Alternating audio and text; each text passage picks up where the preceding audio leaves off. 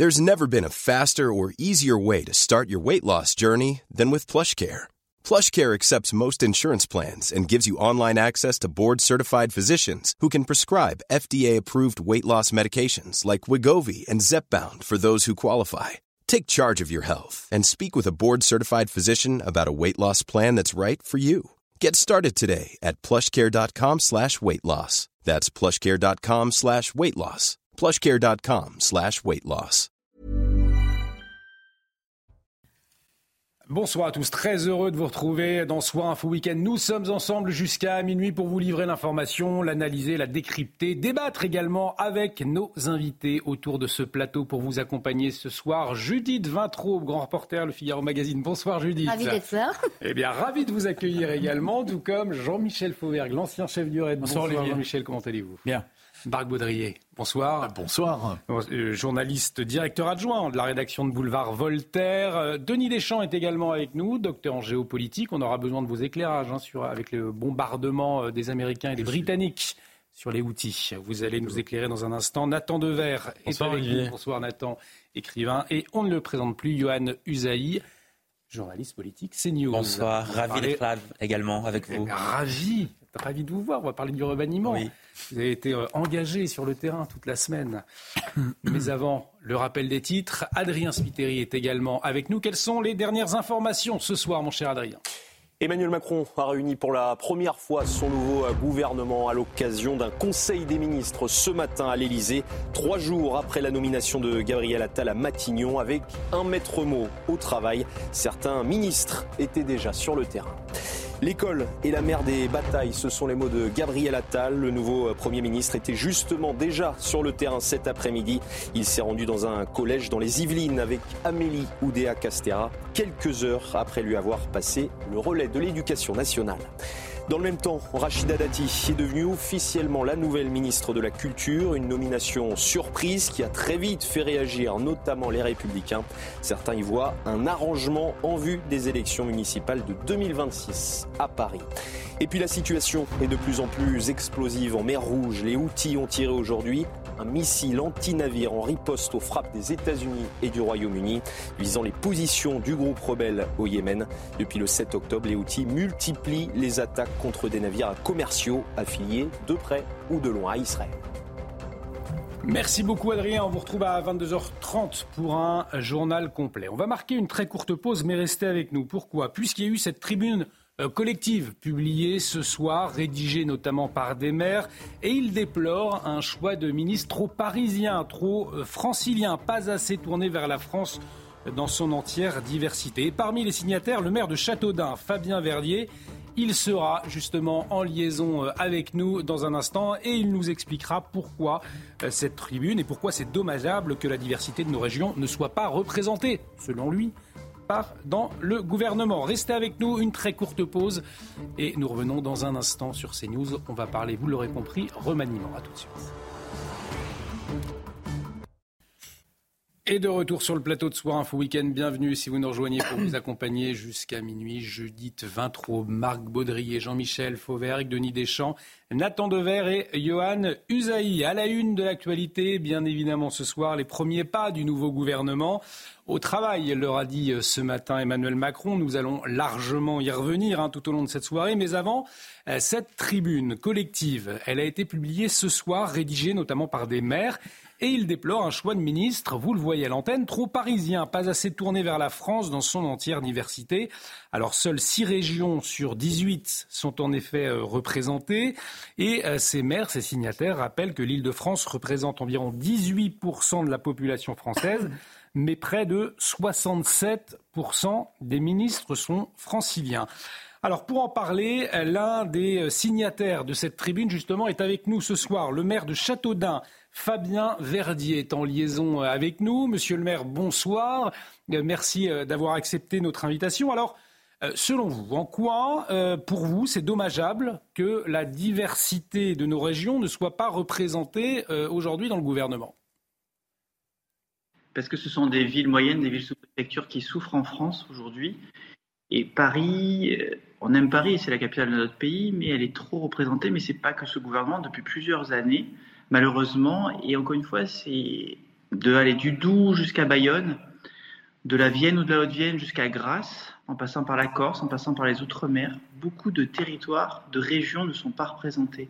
Quand on est, la Bretagne n'est pas représentée, l'Occitanie, la région Sud, la région Auvergne-Rhône-Alpes, la deuxième région française, la Nouvelle-Aquitaine, et par exemple encore la Bourgogne-Franche-Comté.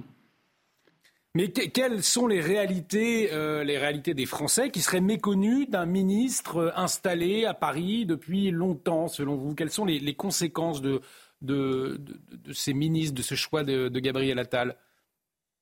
Elles, sont très nombreuses. moi, je suis directeur d'hôpital de profession sur les hôpitaux. Vous avez plus d'hôpitaux à Paris que euh, dans certaines provinces, enfin, dans certains territoires ou départements. Sur les, transports, notre France des TER est en souffrance. Encore une fois, à Paris, il y a des métros, etc. je, dis des évidences, mais sur l'économie, sur euh, le prix du logement, le prix au mètre carré, à Paris, il est plutôt à 10, 12 000 euros de, mémoire. Dans nos territoires, il peut être à 1500, 1800 euros du mètre carré dans, dans l'ancien. Bref, tout est différent. Les territoires divergent. Jérôme Fourquet euh, et, de nombreux autres l'ont dit, et on continue à avoir un tropisme, un ultra-tropisme trop parisien, trop francilien. Encore une fois, Paris est la capitale de la France, il ne s'agit pas de la dénigrer, il s'agit de représenter tous nos territoires. Les Outre-mer ne sont pas représentés, la Guadeloupe, la Martinique, etc. La Corse non plus. Nous, on dit qu'il y a 235 villes sous préfecture qui sont des pôles centralisés, qui ont besoin d'une DGF bonifiée, qui ont besoin d'une France des TER, qui ont besoin de l'industrie, de développement industriel. Et si on est peu représenté, si on est moins représenté, alors euh, ces territoires divergent encore plus. Il faut mieux représenter ces territoires, il faudrait les surpondérer par rapport à ce qui se fait aujourd'hui à Paris et en Ile-de-France. Fabien Verdier, vous restez avec nous, vos propos font réagir autour de, ce plateau, à commencer par Johan Usaïr. Oui, parce que déjà un gouvernement c'est pas simple à composer. Il faut tenir compte des équilibres politiques. C'est déjà la première difficulté. Euh, représenter le parti Renaissance, le parti présidentiel, euh, le MoDem, qui d'ailleurs n'est pas content de la composition de ce gouvernement, trouve qu'il n'y a pas assez de ministres. Édouard Philippe pareil, qui n'est pas content parce qu'il n'a pas assez de ministres de son parti. Donc déjà les équilibres politiques c'est extrêmement compliqué. La parité homme-femme. La parité homme-femme. Deuxième difficulté, si en plus il faut tenir compte des régions, aller chercher des ministres dans chacune des régions Là, former un gouvernement, ça va prendre euh, non pas euh, deux jours, mais deux mois. Ça me paraît extrêmement compliqué, euh, sincèrement. Et puis, on veut un gouvernement resserré. Ça fait très longtemps qu'on dit que les Français disent, mais oui, il y a trop de ministres, il faut un gouvernement resserré. On a un gouvernement resserré. Là, on ne peut pas leur reprocher maintenant de ne pas être allé chercher des ministres dans tous les départements ou dans toutes les régions. Et puis, ça veut dire quoi être parisien? Alors, est-ce que, moi, je suis parisien? Je vis à Paris depuis dix ans, mais j'ai grandi en Auvergne, j'y ai passé plus de 20 ans. J'y retourne très souvent alors je suis parisien ou je suis auvergnat? Est-ce que je représente Paris ou est-ce que je représente l'Auvergne? C'est une vraie question. C'est ça, Fabien Verdier, finalement. Euh, est-ce que c'est le mandat ou est-ce que c'est le lieu de naissance? Puisque c'est le lieu où on a grandi, le lieu où on va en vacances ou le lieu. Au, fond, assez peu de, ministres sont nés à Paris euh, quand on nous regardons. Non mais attendez, l'histoire de France depuis la d'avoir des élus un peu partout, de Gironde, de, sud-ouest, du sud-est, etc. Ce que, ce que dit monsieur, ça, ok, on y est né, ok, on y a vécu en Auvergne, mais aujourd'hui, vivre 365 jours par an à Issoire, c'est pas y vivre et y passer quelques week-ends par an. Et il faut arrêter avec ça. Je, pense que c'est une grave erreur et, ça condamne l'avenir de nos, de nos, territoires, de nos villes moyennes, de nos villes sous-préfectures qui ont besoin d'être présentes. J'insiste aussi, on l'a mis dans la tribune dans le Huffington Post et on remercie de les avoir publiés dans ce, temps, dans ce temps très court. Euh, les sous les, moi, je suis euh, les chefs de bureau, les sous-directeurs, les directions d'administration centrale, les cabinets sont aussi composés de gens très parisiens. Encore une fois, il ne s'agit pas de condamner, mais c'est pas du tout la même vie quand tu es à 11 ou 12 000 euros du mètre carré dans l'immobilier. Ce n'est pas du tout euh, le Cantal, l'Ardèche ou l'Ain. Et si l'Allier, si la Gironde, si la région sud, si la Corse, si les Outre-mer ne sont pas représentés, ou pas du tout représentés. Et là, au-dessus, pardon, au sud de la Loire, il n'y a aucun ministre sur les 15, je compte le Premier ministre dedans, hein. sur les 15, il n'y a aucun dans le sud. C'est-à-dire il y a presque deux tiers de la France géographiquement, dans sa diversité, qui n'est pas représentée. Et si on ajoute les Outre-mer, c'est bien plus. Je pense que c'est grave. Ce serait la première fois que ça arrive. On pourrait dire, bon, ce sont des choses qui arrivent, mais là, ça fait plusieurs années. Et, encore une fois, dans les ministériels, les directeurs centrales, les chefs de bureau, tout le monde a un tropisme parisien. Excusez-moi, mais vivre à Bastille et vivre à Montreuil, ce n'est pas du tout la même chose que vivre dans le Gers, dans le Gard. Il, ce serait bien qu'il y ait Alès, qu'il y ait le Vigan, qu'il y ait Limoux, qu'il y ait ces villes-là qui soient représentées dans le, gouvernement et encore une fois dans la, fabrique de la décision publique. Et on va au-devant de, des extrêmes et de fortes désillusions si on ne réagit pas fortement. C'est notre point de vue. En tout cas, on était sept signataires. On a créé, nous, cette association des villes sous préfecture. Hein. Il y a quelques mois, on avait lancé cela en novembre 2022 à Châteaudun au, théâtre, 235 villes sous préfecture, avec ces pôles de centralité, avec les intercommunalités, avec des bassins. Julie, Julie de Vintraube, effectivement, alors vos propos font beaucoup réagir. Julie de Vintraube, est-ce que euh, effectivement il y a une certaine déconnexion qui se fait entre euh, les Français, les Français de, la province notamment, ce que souligne Fabien Verdier, et le, le gouvernement du fait que, en règle générale, ils habitent Paris ou sa région? Alors, je crois qu'il y a une déconnexion, mais elle n'est pas du tout euh, liée au lieu de naissance. Vous pouvez être né quelque part, pardon, et par votre formation, votre expérience, votre vie, n'avoir aucune euh, connaissance pratique euh, des habitants du quelque part en question. Vrai. Euh, le problème, je trouve, de notre classe politique, c'est son uniformité sociale, son endogamie, euh, sa formation, la concentration de diplômés euh, de grandes écoles. C'est ça qui fait la déconnexion, à mon avis. Nathan Dever. Oui, je suis assez d'accord avec, avec Judith.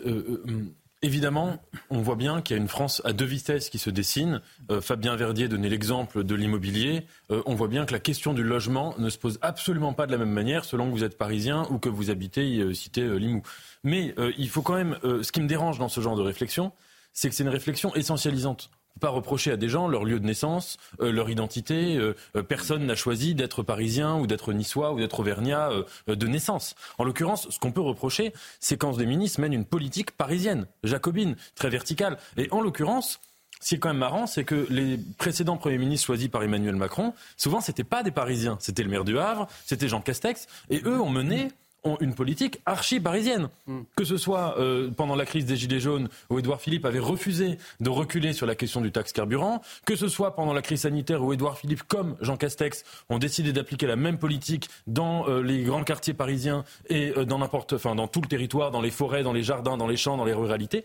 Donc on peut tout à fait ne pas être parisien et mener une politique beaucoup plus parisienne euh, que euh, des Parisiens. Fabien Verdier, est-ce qu'au fond, ce n'est pas plutôt la politique parisienne, finalement, que vous dénoncez dans cette tribune? Oui, tout à fait. Cette dimension-là est essentielle. Et encore une fois, il y a besoin d'en faire beaucoup plus pour les territoires semi-ruraux, villes moyennes, villes sous-préfectures, de, encore une fois, de Saumur à Neuchâteau, de, de Vitry à, à Mortagne-au-Perche. J'ai pas dit être né, on n'a pas mis être né, c'est être élu, c'est la terre d'élection. Ah oui, mais là, il faut, remettre, il faut remettre le cumul des mandats. Il faut réautoriser ah, le cumul des mandats. Non, non, mais. Euh, non, les trois ministres délégués auprès de Gabriel Attal sont tous élus. Les Hauts-de-Seine ou dans les Yvelines. Personne n'est d'Auvergne, personne n'est de Rhône-Alpes. Vous vous rendez compte, la deuxième région n'est pas représentée. Alors, Jean-Michel Fauvergue s'inscrit en faux. Je suis désolé, euh, euh, Fabien, de, vous contredire là-dessus, mais euh, moi j'ai dénombré six ministres qui sont élus de province. Vous avez Bruno Le Maire, Gérard Darmanin, Catherine Vautrin, vous avez Fresneau, vous avez Sébastien Lecornu, vous avez Jean-Christophe. Béchu.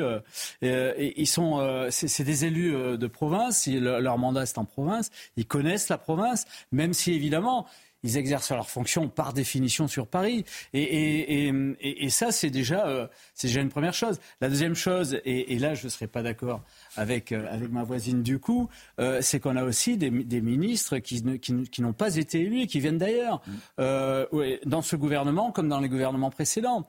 Alors effectivement, là où je suis un peu, là où je vous rejoins, Fabien, c'est sur euh, la diversité, en particulier la diversité des Outre-mer. La diversité dans ce gouvernement, eh bien, elle est, représentée par deux personnes euh, qui sont de, dans la, génération de parents euh, n'était pas euh, n'était pas issu du territoire national. Vous avez euh, euh Prisca Tevno et vous avez Rachida Dati qui est, qui, est, dans ce gouvernement-là. Alors les, les, choses ne sont pas terminées, les, les, manches ne sont pas finies. Il va y avoir une nomination de, de, de, de ministres délégués oui. et une nomination de secrétaire d'État. Donc on verra. ce gouvernement ah. n'est pas définitif. En fin de semaine prochaine, il va y avoir l'entrée au gouvernement d'autres ministres délégués et des secrétaires d'État. Donc attendons aussi de. D'où peut-être cet appel ce soir de, de Fabien Verdier mais euh, en même temps, qu'est-ce qui est le plus important, Denis Deschamps? C'est euh, le lieu de naissance ou la, compétence, au fond Parce que... je, vais rebondir sur ce que disait M. Verdier. Euh, je connais très, très, très bien son territoire, puisque j'ai grandi pendant 20 ans à 20 km au sud de Châteaudun. Donc je connais très, très bien son territoire, et on n'a pas beaucoup de représentants venant de, ce département-là.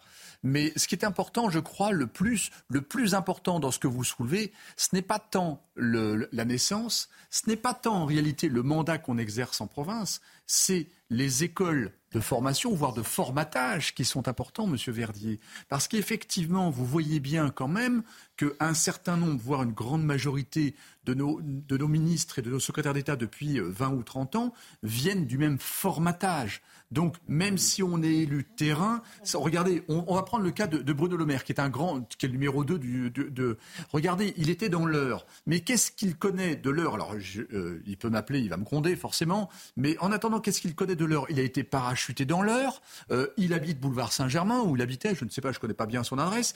et en fait, sa vie est parisienne. sa vie est parisienne. Je mais je le ferai pas. Même si, même si il est proche de, de, de, de, sa circonscription, parce qu'il y, y allait souvent mais en fait, il était à mi-temps quelque part. C'est pas la même chose. C'est la vie politique, ça. Voilà, c'est la vie politique en réalité. Donc en hmm. fait, c'est difficile de les attaquer sur le terrain comme sur ce terrain-là. Par contre, effectivement, l'école les formate réellement dans un process de travail, dans un process d'ouverture sur le monde, ouvert ou pas ouvert. D'ailleurs, après, on peut en discuter, mais ça, formate un personnage. C'est le problème, Marc Gaudrier, euh, d'une classe politique formatée aujourd'hui, finalement? Déconnecté de la réalité des, Français qui vivent Absolument. moi, je comprends très bien euh, les propos de ce maire. Quand on habite à la campagne ou dans des zones rurales ou dans des petites sous-préfectures, puisque c'est de ça qu'il parle, euh, on a le sentiment que euh, Paris s'occupe de tas de problèmes très complexes et très intéressants, mais qui ne vous touchent absolument pas et, qui, et que vos problèmes à vous sont extrêmement éloignés.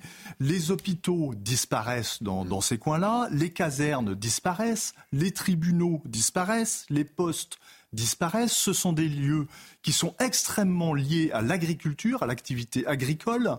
Euh, or, l'agriculture est dans un état terrible en ce moment. Et donc, et tout cela, euh, je pense, échappe, euh, il a raison, en très grand, très large mesure aux, aux ministres parisiens qui mais à cause de leur formation, pas alors, peut-être à cause de leur formation, peut-être parce qu'ils sont. Non, je... alors après ça, je suis pas sûr qu'il faille mettre des quotas. Parce que vraiment, alors les quotas, c'est vraiment la dramatique. C'est vrai que c'est impossible à faire, mais il y a une préoccupation à faire monter chez nos gouvernants, je pense, de ces problématiques qui sont différentes. Monsieur le maire, avant de vous libérer, c'est un regret en tout cas partagé par vos administrés. On vous en parle dans la rue euh, de, ce gouvernement euh, qui serait trop parisien, selon vous? Non, non, non, ils, ne m'en parlent pas parce qu'ils savent que plus rien ne va changer et ils ont l'impression fataliste ils voient autre chose, le prix, le prix de l'énergie ou, de l'inflation. Ce que l'on dit dans la tribune du Huffington Post tous les c'est bien d'un rééquilibrage qu'on parle. On ne parle pas évidemment de quotas. Et je réinsiste, on dit bien élu, on ne dit pas le lieu de naissance. Hein, on est voilà, on n'est pas sur. Euh, euh, il y avait aussi un travers que vous connaissez parfaitement euh, de l'ancien monde qui était chouette. On a un élu euh, du terrain qui va devenir ministre, on va avoir euh, un scanner, euh, un IRM, des équipements. Mmh. ce côté, les ministres vont privilégier leur territoire d'élection. C'était pas très sain non plus. Fabien Verdier. Vous voulez quelle France On ne peut pas avoir 200, 250 hôpitaux dans notre pays avec des maternités. On ne peut pas avoir des TER qui fonctionnent. Je prenais, pardon, je prenais ça vraiment comme, comme un exemple. Le, euh, hein le souci de privilégier, enfin, le risque de privilégier un territoire simplement parce qu'un ministre en était issu ou élu.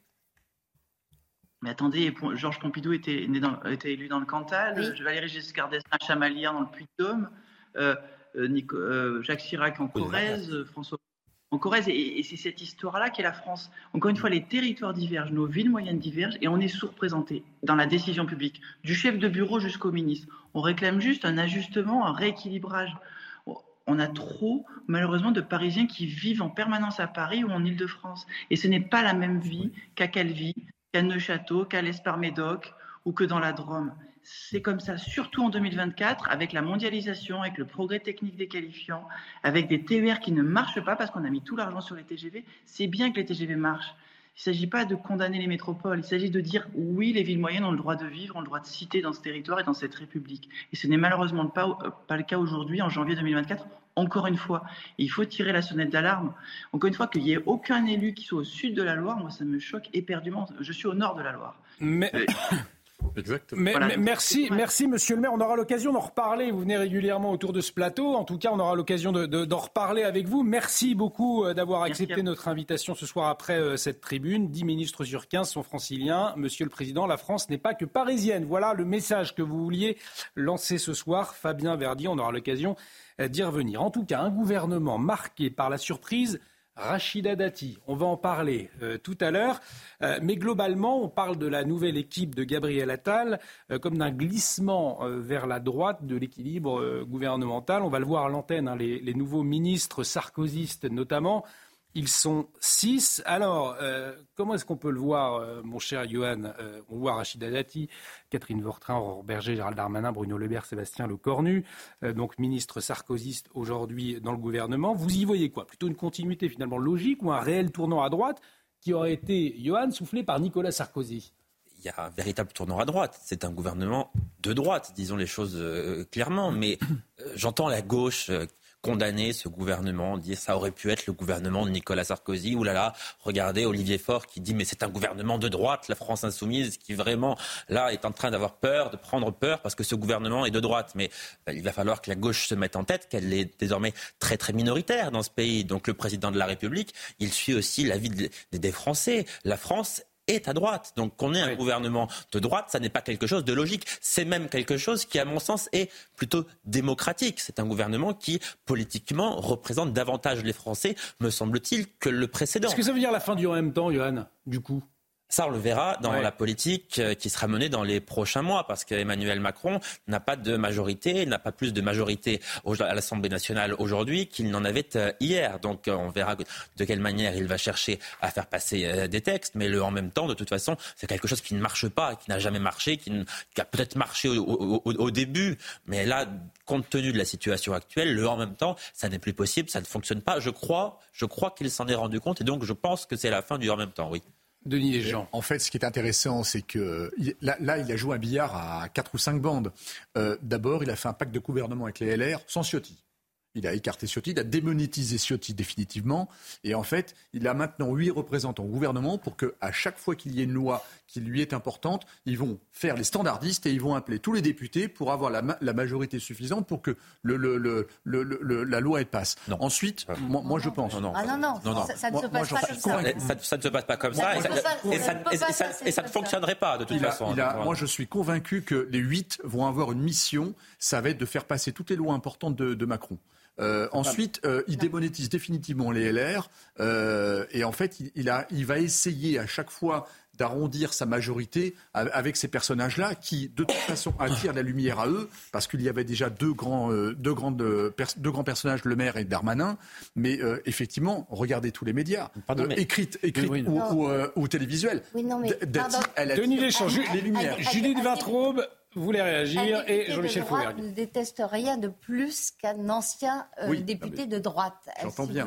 Euh, c'est pour certains ont ce sont des traites. Je ne vais pas rappeler la phrase de Rachida oui, oui. Mais certains ont dû écouter les consignes de Macron. Je pense qu'il y avait un donnant-donnant, pas un. Mais non, il y a même temps, mais un donnant-donnant. Le mot, le mot pacte, à mon avis, est inapproprié. Il n'y a pas de pacte qui caractérise je les, les débauchages. Je reprenais l'ancienne expression. Les débauchages, c'est vous venez comme vous êtes, sans rien, sans vos propositions. Est-ce que Bruno Le Maire, par exemple, euh, a baissé les dépenses publiques et en a fait euh, un axe de sa politique économique. Absolument pas. C'était sa préoccupation majeure. Le vrai exemple, Jean-Michel Fauvergue et Johan Usaï, vous conclurez cette séquence. Le, vrai exemple que, que ça ne fonctionne pas, c'est que ça n'a pas fonctionné sur l'immigration. C'est ce que j'allais dire. Euh, voilà. L'exemple de même, c'est Gérald Darmanin. Gérald Darmanin n'a pas attiré à lui les, les, gens, les gens des LR. Il faut dire que certaines personnes parmi les LR ne savent plus euh, à quel sein se vouer quand il faut voter, ils ne savent plus où ils en sont. Et le détestent personnellement parce que comme dit c'est un traître. Plutôt que d'avoir un gouvernement euh, à droite, euh, cher Olivier, essayons d'avoir un gouvernement à droite. Ça, me, ça, me semble, ça me semble meilleur. C'est-à-dire pouvoir jouer. Euh, alors vous disiez tout à l'heure, c'est la fin du en même temps. Non, le, en même temps, il sera toujours. Il est, il est dans nos gènes, là, en même temps, de tout le monde. Mm. C'est-à-dire qu'il sera à la fois social, ce gouvernement, et il sera à la fois sur le régalien aussi. Johan Usaï, et ce sera le, mot de la fin pour euh, ce premier volet. Oui, ce qui est un peu inquiétant, pour rebondir cette fois sur le, le en même temps, et c'est vrai que le en même temps dans certains domaines existe toujours, parce que là on voit des ministres qui nous disent, euh, Gabriel Attal notamment, qui dit on va baisser les impôts de 2 milliards pour les classes moyennes, celles qui travaillent, celles qui se lèvent tôt, pour que leur salaire soit un, peu plus élevé. Euh, on va donner plus d'argent pour les hôpitaux, plus d'argent pour la police, plus d'argent pour la justice, et en même temps, mmh. Bruno Le Maire nous dit en 2025, on va devoir faire 15 milliards d'euros d'économies. Ça, c'est le en même temps. Et ça, c'est assez inquiétant, effectivement, parce qu'on se dit, mais attendez, on part dans quelle direction? Est-ce qu'on va devoir dépenser plus ou est-ce qu'on va demander aux, Français de se sacrifier? Là, on ne sait pas du tout, du tout où veut aller le gouvernement. Donc ça, effectivement, en l'espace de 48 heures, on est dans le en même temps, en même temps totalement ridicule, j'allais vous dire. Et en tout cas, Johan, l'éducation, une priorité absolue. C'est ce que nous a dit cet après-midi Gabriel Attal. prioritaire, vous savez que rien n'est prioritaire. En Alors on va, vous écoutez tout le monde. On va voir si finalement l'éducation n'est pas si prioritaire que cela avec euh, Amélie Oudéa-Castera à sa tête. On en parle dans un instant, mais avant, il est 22h30. Bienvenue si vous nous rejoignez sur CNews. Le journal tout de suite, signé Adrien Spiteri.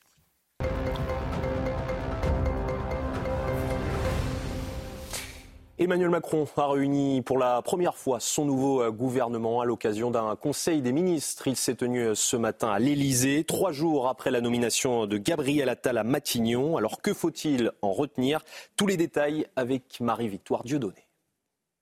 Bien, le gouvernement rassemblé, au travail. Un premier conseil des ministres, placé sous le signe de l'efficacité.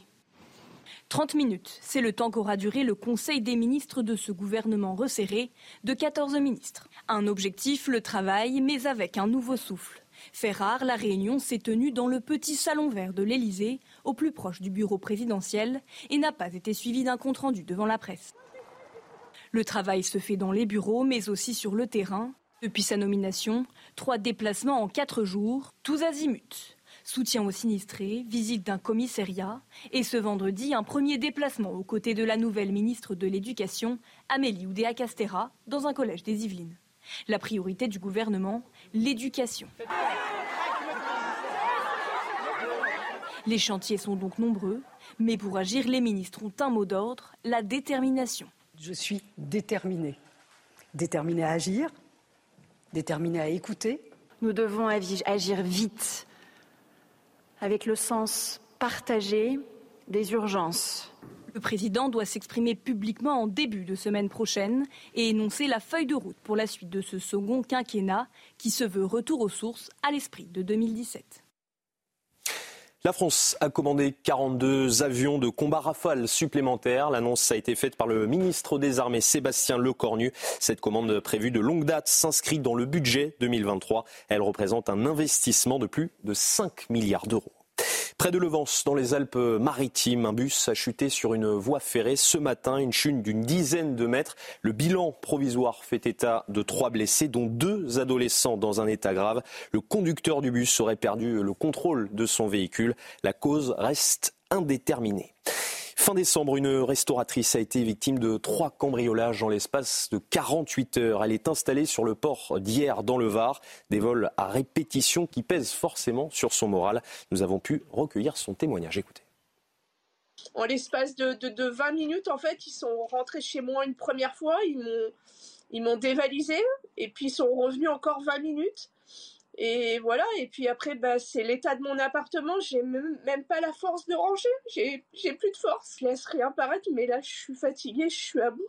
Ils ont fouillé dans les photos, ils ont, ils ont fait tous les placards, ils ont fait, ils ont fait euh, les placards à sous-vêtements. C'est, euh, enfin, je veux dire, c'est, euh, c'est compliqué.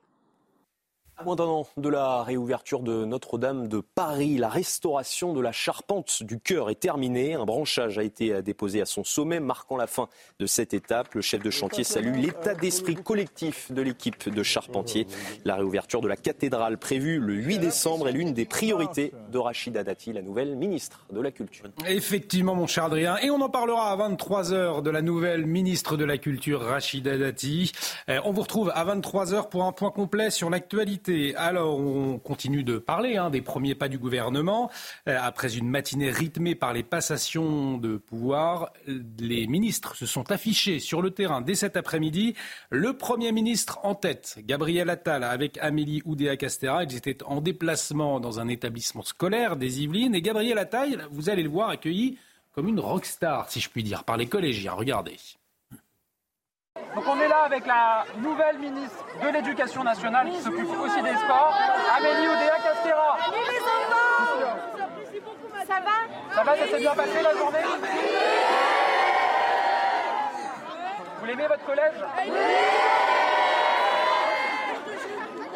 bah super, travaillez bien.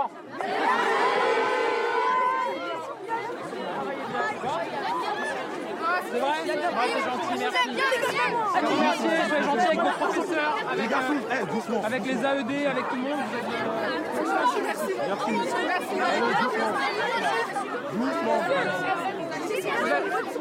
Ouais, hey, le pêche, il est vraiment bien. Hey. Les deux là, ils sont très bien, ils vont surveillants. Ouais, mais soyez, soyez sages, soyez gentils avec eux, même avec vos professeurs. Oui, oui, c'est gentil. Bah oui, c'est important. Doucement, doucement. C'est important. Doucement, doucement, doucement. Bon, allez, merci. Hein. Merci à vous. Merci beaucoup. Salut tout le monde.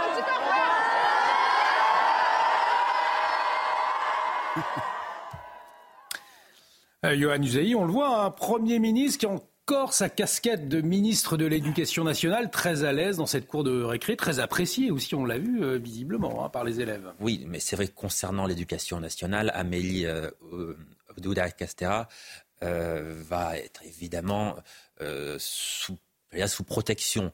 C'est-à-dire que ce n'est pas vraiment elle qui va exercer euh, directement les fonds. Enfin, elle va les exercer directement, mais les vraies décisions, elles ne seront pas prises euh, au ministère de l'Éducation nationale. On voit bien qu'il y a la tutelle de Gabriel Attal et le président de la République avait dit lui-même euh, désormais l'éducation nationale, c'est le domaine réservé du chef de l'État. Donc elle est doublement sous tutelle, la tutelle du Premier ministre et du président de la, la République qui vont eux-mêmes faire la, la, politique en réalité du ministère de l'Éducation nationale. Mais ce que je voulais surtout souligner dans, dans ces images, c'est que on constate quand même que depuis la nomination de Gabriel Attal, il y a une forme de Attalmania oui, qui s'est emparé de la France. On le voit avec les jeunes et c'est ces collégiens là. Collégiens, hein. Oui, non, ce sont des collégiens, mais on le voit, on le voit avec une partie des Français aussi. La presse aussi est, est, est complètement sous, sous et dans, dans, les sondages aussi, sous cher Johan. Gabriel Attal, il y a vraiment une, une, une Attalmania. Alors il dit, on entend, on entend des jeunes dire on vous aime, on vous adore, qu'il en profite parce qu'on sait très bien que quand on est à Matignon, généralement on arrive comme ça, on est plutôt bien vu des Français. Trois mois après, euh, on fait attention à ne pas recevoir des œufs sur la tête. Donc, mais elle vient d'où la... parce que probablement ça ne durera pas. on va voir. Mais elle vient d'où cette Atalmania justement, Nathan Devers vous en effet comme phénomène ouais. euh, et de voir que c'est tellement répandu dans les médias que ça euh, gagne même une, une cour d'école. Il me semble que la première cause, c'est que, que la première fois aujourd'hui, depuis 2017, que Emmanuel Macron s'est montré politiquement généreux. Euh, euh, Emmanuel Macron est le ministre, quand il était ministre de François Hollande, qui a bénéficié de la plus grande générosité d'un ancien président, euh, qui en a fini un peu euh, malchanceux et qui a été victime de sa propre générosité. Je, je, sans faire de psychanalyse de, de, comptoir, je pense que quand il est arrivé à l'Élysée, euh, comme souvent les gens qui ont trahi, ont très très peur d'être trahis, et donc il, a, il s'est montré particulièrement avare de cadeaux politiques. Et là, c'est la première fois qu'il donnait comme ça, qu'il mettait en relief et en valeur euh, un personnage. Maintenant, le grand danger. Il a en fait effet, un cadeau à Edouard Philippe. Bah oui, Edouard Philippe. Bah, euh, cadeau Edouard, Edouard Philippe. Philippe. Euh, oui et non, parce qu'il l'a quand même pris. il en a fait un présidentiable, en tout cas. Ça n'est pas, c'est quand même pas mal comme il, cadeau. Oui, mais il l'a pris oui. de l'anonymat. Oui. Euh, euh, mmh. Ce qui n'était pas le cas d'Attal à ce moment-là. Oui. Et puis dès que Édouard Philippe était un peu trop haut par rapport à lui, il a quand même tout fait pour, pour, pour, le, pour lui dire de, de s'en aller. On verra bien ce qu'il fera. Oui, on oui. verra bien ce qu'il fera. Mais, mais, ce que je veux juste dire. On va revenir aux enjeux concernant l'éducation. Allez-y, terminez Nathan. Et puis après, on va écouter justement Gabriel Attal qui euh, affiche son cap. L'éducation, une priorité absolue. En un mot, pour terminer, votre que quand on voit, Il y a beaucoup de médias qui ont repris titre pour titre et mot pour mot qu'ils écrivaient sur Macron quand il était ministre de euh, François Hollande. Ils l'écrivent aujourd'hui sur Gabriel Attal. Ouais. Or, si on fait l'analyse aussi bien d'un point de vue personnel, sur leur trajectoire personnelle, sur leur rapport à la politique, sur leur rapport à la société, sur le romanesque qui animait quelqu'un comme euh, Emmanuel Macron, qu'on l'aime ou qu'on ne l'aime pas, c'était vraiment le cas euh, en 2017, et si on analyse aussi leur projet politique, il me semble qu'il y a une très très grande différence entre Macron et Attal, et que la Attalmania, euh, ceux qui veulent y voir une sorte de calque de ce qui s'est passé entre 2015 et 2017, risquent de se euh, tromper. Alors on va finalement, on le sait, Gabriel Attal a annoncé euh, l'éducation nationale comme priorité. Voilà, une fois que ça s'est dit, je vous propose plutôt d'écouter Lisa Kamen Hirsing. Elle était sur ce plateau. C'est une professeure des écoles et elle témoignait du poids des syndicats dans l'éducation nationale. Et finalement, est-ce que c'est pas, euh, il n'est pas là le, le, le, défi, convaincre ces syndicats pour faire bouger l'éducation nationale? On l'écoute. Ce que je vois, c'est que les ministres successifs, euh, euh, depuis que je travaille en tant qu'enseignante, hein, j'ai pas toujours fait ça, mais ça fait une vingtaine d'années que j'enseigne, sont surtout très impuissants. Mmh. là où ils se trouvent, il y a une toute puissance des syndicats sur les personnels de l'éducation nationale.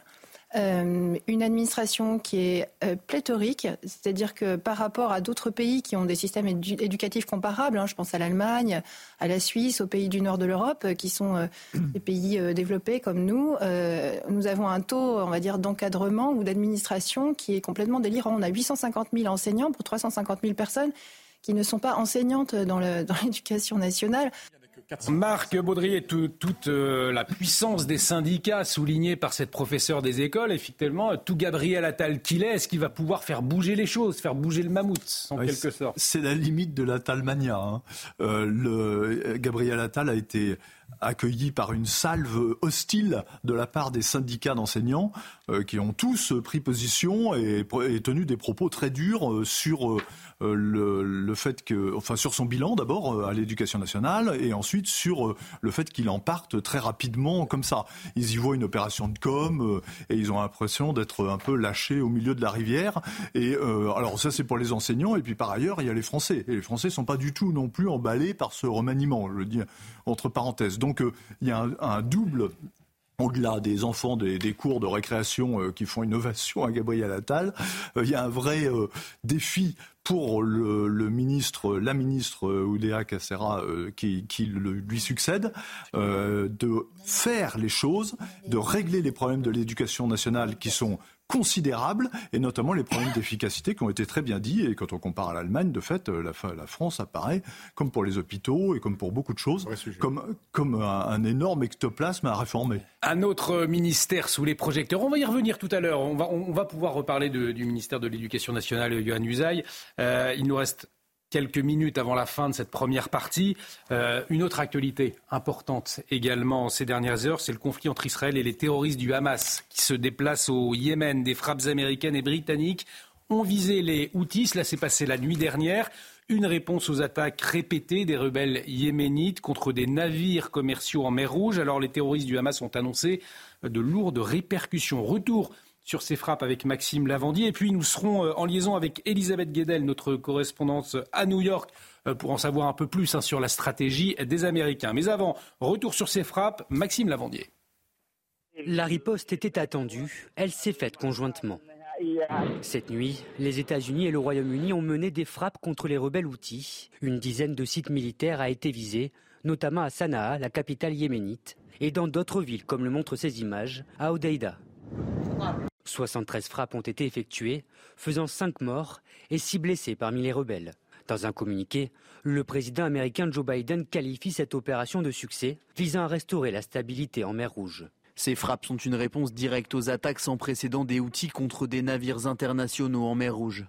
Depuis des semaines, les Houthis qui contrôlent une partie du Yémen, dont le détroit stratégique de Bab el-Mandeb, multiplient les attaques contre les navires présents en mer Rouge et fragilisent le commerce mondial.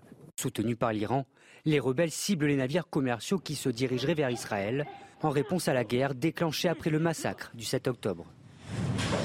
Face à cette attaque, le porte-parole militaire des Houthis promet des représailles. L'ennemi américain et britannique porte l'entière responsabilité de son agression criminelle contre le peuple yéménite qui ne restera pas sans réponse ni impunité. De son côté, Joe Biden a assuré ne pas hésiter à ordonner d'autres mesures si nécessaire, laissant entrevoir une possible escalade dans la région. Alors pour aller plus loin, pour comprendre, Elisabeth Guedel, notre correspondante à New York, est en liaison avec nous. Elisabeth, bonsoir. Euh, face à un risque d'embrasement régional, elle est là, la crainte ce soir. Quelle est la stratégie préconisée par les Américains euh, ce soir? Bien, la stratégie des Américains et de leurs alliés, d'ailleurs, c'est la dissuasion. Euh, ces frappes euh, sur le Yémen en sont le message. Hein. Il s'agit évidemment de sécuriser la mer Rouge, mais également de dissuader l'Iran euh, de chercher l'escalade en soutenant des rebelles, des groupes comme les Houthis au Yémen. Mais évidemment, il y a deux questions qui se posent. Tout d'abord, dans quelle mesure cette intervention militaire de la nuit dernière a été réellement un succès hein? Est-ce que ça a permis de diminuer, voire de supprimer la capacité des rebelles à attaquer des navires euh, commerciaux en mer Rouge. Ça, on devrait le savoir euh, assez vite. Et l'autre question, c'est quoi la suite? Euh, On, l'a dit, Joe Biden a promis qu'il n'hésite Problème de liaison, euh, malheureusement, avec Elisabeth Guedel, que nous allons essayer de retrouver dans un instant, Denis Deschamps. Mhm. Euh, déjà, revenir sur cette action conjointe des États-Unis, des Britanniques pour viser euh, les outils. Pourquoi la France n'y a pas participé Cela aurait pu être envisageable. Alors, il faut savoir que justement au sud là, de, de, de, l'Arabie saoudite et du Yémen, il y a une force qui est toujours, toute l'année, euh, présente, qui est composée des États-Unis principalement, principalement de, la Grande-Bretagne et de la France, pour justement sécuriser cette zone où il y a énormément de piraterie. À gauche, vous avez le détroit de euh, Bad al-Mandab, euh, euh, sur lequel il y a une partie des exportations de pétrole vers le sud, mais il y a aussi toute la remontée des porte-containers chinois qui passent par le canal de Suez. À gauche, vous avez le- le- le- le- l'autre détroit qui, lui, fait principalement de l'exportation de gaz et de pétrole. Donc, en fait, toute cette zone-là, il y a énormément de piraterie. Donc, en fait, ces trois pays-là surveillent de très très près. Maintenant, le risque qu'il y a pour, euh, ces actions des outils contre les, les navires marchands. Euh, on a vu les réactions de Merckx et de CMA-CGM ces derniers jours. Euh, CMA-CGM a doublé son prix de container. Hein, on est Ça, de c'est 3 des 000 enjeux dollars, économiques énormes 6 derrière. 000 dollars. Ouais. Voilà. Et surtout, ce sont, les, ce sont les Européens qui pourraient être les dommages collatéraux de ce problème-là. Alors, des chiffres sont très, très contradictoires. L'Égypte dit que le nombre de passages euh, au canal de Suez ont baissé de 70%. D'autres chiffres parlent de 25 à 30%. En tout cas, ce sont des porte-containers qui vont vers l'Europe. Euh, les, Iraniens pensent qu'en fait, ils vont stopper le, le, le, le- flux de containers pour aller jusqu'en Israël. Mais en réalité, c'est toute l'Europe qui va être touchée. C'est pas du tout l'Amérique du Nord, l'Amérique du Sud qui vont être touchés, ni l'Afrique. C'est essentiellement l'Europe. Donc en fait, ce canal-là, il est stratégique. La mer Rouge est stratégique. Il y a plein de petits îlots d'ailleurs. Il faut voir s'il n'y aura pas non plus des rebelles sur ces îlots-là. hein. Euh, donc en fait, c'est à haut risque, c'est à haut risque de, de- d'embrasement pour, euh, pour l'Europe. Maintenant, euh, ce qu'il faut bien noter, c'est qu'on a vu les premières réactions militaires de, de la Grande-Bretagne et, de- et des États-Unis. Je ne peux pas croire que la, la- la réaction ne va pas euh, monter. Alors, hein, monter ju- bah, ju- ju- justement, nous avons retrouvé euh, Elisabeth Guedel qui nous a rejoint. Elisabeth, nous avons retrouvé la, rési- la, hum, la liaison. Nous nous interrogions à l'instant avec Denis Deschamps, donc de la stratégie des États-Unis. Est-ce que les États-Unis vont monter d'un cran ou pas? Euh, Qu'est-ce que préconisent les Américains ce soir, j'ai envie de dire? Écoutez, justement, c'est la question. Qu'est-ce qu'est-ce que sera la suite puisque Joe Biden a promis qu'il répondra à de nouvelles attaques Mais qu'est-ce qu'il peut faire de plus euh, que ces attaques ciblées qui sont forcément limitées? D'autant que, pour rebondir à votre question, euh, au Congrès américain, euh, certains élus, y compris démocrates, euh, l'aile progressive, l'aile de gauche euh, du Parti démocrate, euh, reprochent à Joe Biden d'avoir décidé ça tout seul, de ne pas avoir obtenu le feu vert du Congrès. En l'occurrence, c'est le commandant en chef. Il était euh, pour lui euh, possible de le faire, euh, surtout qu'il y a cette légitimité d'avoir une large coalition derrière lui. Mais la marge de manœuvre est forcément euh, limitée, de toute façon, pour le président américain, d'autant qu'il ne faut pas oublier, il est euh, en campagne pour sa réélection, donc il ne veut pas entraîner le pays dans un nouveau conflit militaire. Les Américains n'en veulent plus depuis, depuis longtemps. Ça pourrait être sanctionné dans les urnes.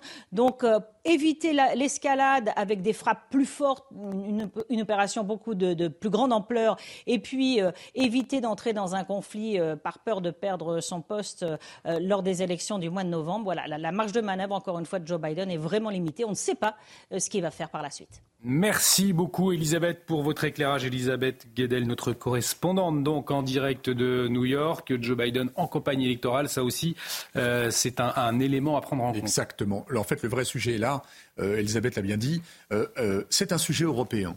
Et pendant cette campagne électorale, on n'est pas encore à l'abri de voir les Américains reculer dans leur aide financière ou de matériel, comme on l'a vu d'ailleurs en Ukraine, parce qu'ils vont se concentrer sur la politique intérieure très fortement.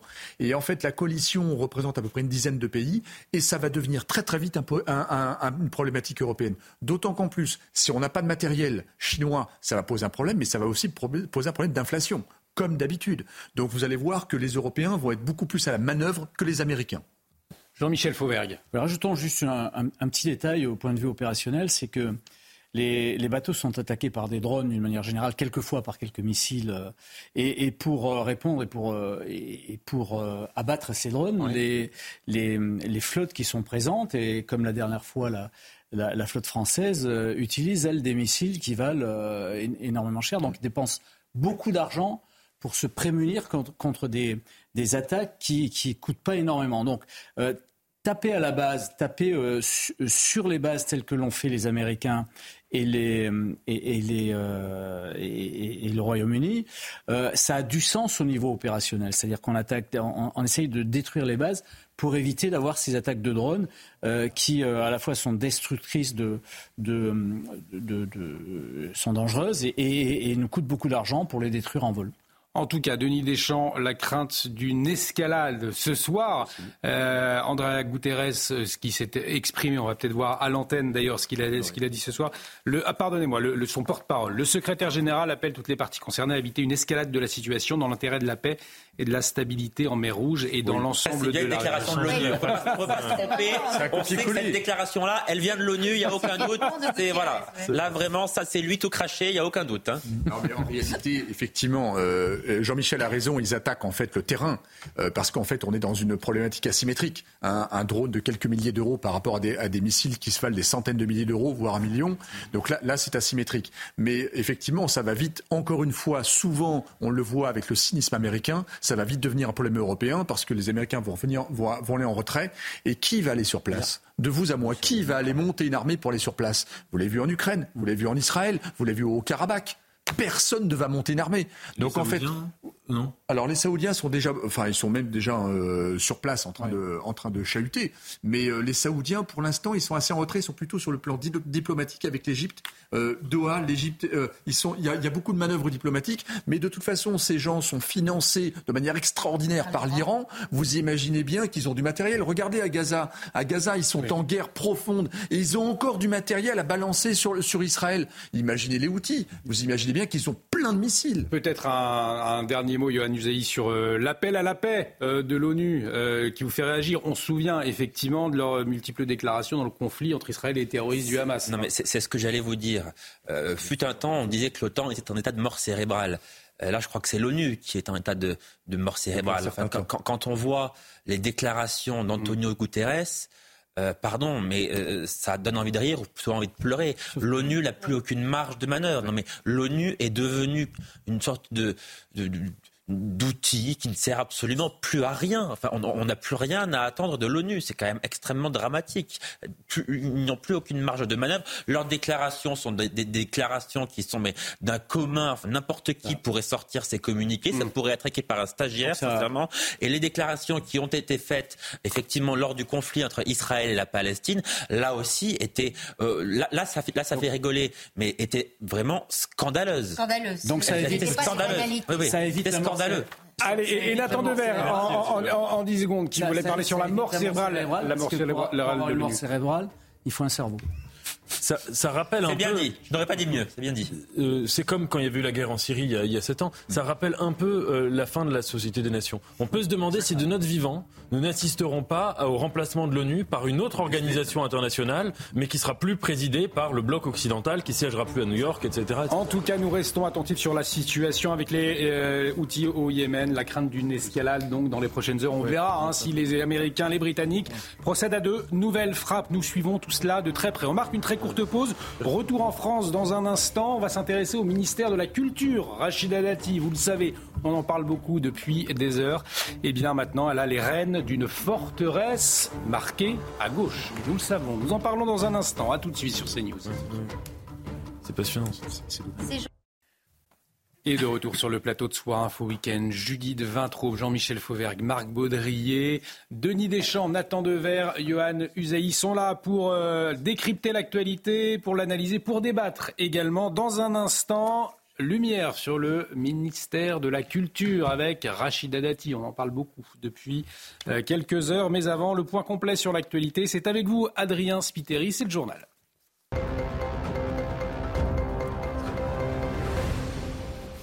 Vous en parliez, Olivier, la nomination de Rachida Dati en tant que ministre de la Culture a été une véritable surprise, peut-être même la plus grosse surprise de ce remaniement, car ces dernières années, la maire du 7e arrondissement de Paris et ex-garde des Sceaux n'a pas hésité à tacler l'exécutif. Mathieu Devez. C'est la surprise du nouveau gouvernement. Même dans son propre quartier, personne n'attendait la maire du 7e arrondissement de Paris au ministère de la Culture. Pour moi, c'est une bonne chose, mais enfin, c'est pas parce que. Je trouve que c'est surtout c'est une femme de caractère. Voilà, ce qui est ça qui est, qui est important. Elle se laissera pas marcher sur les pieds. Je pense qu'elle dira ce qu'elle pense. Écoutez, elle, elle est très dynamique, elle est entreprenante, euh, elle y va. euh. Moi, je me félicite qu'elle soit là, hein, qu'on ait pensé à elle. Et elle sert très bien à la culture, parce que c'est une femme très cultivée. Pour la culture, je ne sais pas trop. Euh, après, j'ai peur que ce soit un peu la, la- la foire avec euh, Hidalgo et que ce soit très axé sur Paris, sur une guéguerre. euh, voilà. Pourtant, certains n'ont pas hésité à pointer du doigt les bavures de l'ancienne ministre de la Justice. Emmanuel Grégoire, le premier adjoint à la mairie de Paris, rappelle ainsi la mise en examen de Rachida Dati pour corruption dans l'affaire Carlos Ghosn. Sa rivale socialiste Anne Hidalgo publie sur Instagram un message plein d'ironie dans lequel elle souhaite bon courage aux acteurs du monde de la culture. Mais la réaction la plus radicale est sans aucun doute celle d'Éric Ciotti. Le président des Républicains décide d'exclure Rachida Dati du parti. Une décision ridicule selon Franck Louvrier, le maire Les Républicains de la Baule. Ça ne mène qu'à faire un trou supplémentaire euh, dans, le trou dans lequel ils sont. Parce que c'est très simple. Le choix de Rachida Dati, c'est quoi? D'abord, de la part de Gabriel Attal, à mon avis, c'est c'est l'incarnation de l'audace. Il est jeune, il se dit je vais miser sur des professionnels. C'est ce que voulait, en fin de compte, Gabriel Attal et ce qu'avait senti euh, le président de la République aujourd'hui. Un coup politique pour Emmanuel Macron, avec une personnalité bien identifiée par les Français et un transfuge de la droite pour le camp présidentiel. C'était l'une des principales figures de la mémoire des victimes de Mohamed Merah. Samuel Sandler, 77 ans, est décédé aujourd'hui. Il était le père et le grand-père de trois des victimes de l'attentat d'Ozaratora à Toulouse. Il avait eu lieu en mars 2012. Samuel Sandler était aussi administrateur du consistoire central. Dans le reste de l'actualité, des commerçants du Var dévoilent le visage de leurs cambrioleurs. Ils ont affiché sur les réseaux sociaux des captures d'écran de leurs caméras de vidéoprotection. Une démarche illégale mais nécessaire selon eux pour alerter sur la situation. Illustration à Hollywood chez ce commerçant avec Marie-Victoire Dieudonné. L'exaspération. C'est ce qui a motivé ce gérant dans le Var, cambriolé pour la deuxième fois en deux ans, à diffuser sur les réseaux sociaux des captures d'écran de ses caméras de surveillance qui permettent d'identifier leurs cambrioleurs. Avec un maître mot, stop à l'impunité. On veut que tout ça, s'arrête, voilà. Qu'on protège les petits commerçants, parce que ces, ces personnes-là vont aller à Carrefour, elles vont voler un paquet de gâteaux, ils vont appeler la gendarmerie. Et que nous, en fait, ils nous prennent la caisse, ils nous envoient pas de patrouille, on appelle le 17, pas de patrouille, aller porter plainte le lendemain, et puis ça finit dans un tiroir, et on n'a plus de nouvelles. C'est pour protéger les autres commerçants et, et donner un signal d'alerte de, de, de plein le cul, quoi, tout simplement. La démarche est pourtant illégale, passible d'un an de prison et de 45 000 euros d'amende pour non-respect de l'intimité. Mais Emmanuel Ruiz est décidé et en colère. C'est interdit de voler. Par contre, c'est nous les victimes et on, on doit encore les protéger, ces gens-là, respecter leur vie privée. Donc, arrivé un moment, euh, non, je suis désolé. En quelques jours, la publication a été partagée près de 600 fois. Le soutien est important dans le Var, où ces démarches, désespérées et controversées, se multiplient. Devant la Cour internationale de justice Haye, Israël plaide la légitime défense. L'État hébreu assure qu'il ne cherche pas à détruire le peuple palestinien à Gaza. Les autorités rejettent les accusations de génocide. L'Afrique du Sud avait saisi le mois dernier la Cour internationale de justice. Et puis à Kiev, Rishi Sunak et Volodymyr Zelensky annoncent un accord sans précédent de sécurité, un accord de 10 ans entre le Royaume-Uni et l'Ukraine. Le Premier ministre britannique a effectué une visite surprise. Il promet également des milliers de drones au pays, toujours en guerre contre la Russie. Stéphane Séjourné, nouveau chef de la diplomatie française, est en route pour Kiev. Le but témoigner le soutien de la France à l'Ukraine. Merci beaucoup, mon cher Adrien. On vous retrouve à 23h30 pour un nouveau point complet sur l'actualité. Et vous en parliez au début de votre journal. La surprise de ce gouvernement, de ce nouveau gouvernement, c'est bien sûr Rachida Dati au ministère de la Culture. Alors voici ces mots hein, lors de la sa passation des pouvoirs ce matin. Chacun sait que j'aime me battre. N'ayez pas peur. Une affirmation juste avant de prendre les rênes d'une forteresse que l'on sait à gauche. On va en parler dans un instant. Mais avant, retour justement sur la passation des pouvoirs avec Rachida Dati, signé Michael de Santos.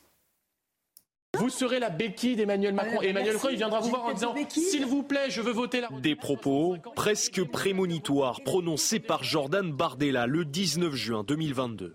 Moins de deux ans plus tard, Rachida Dati a été nommée hier ministre de la Culture par le chef de l'État.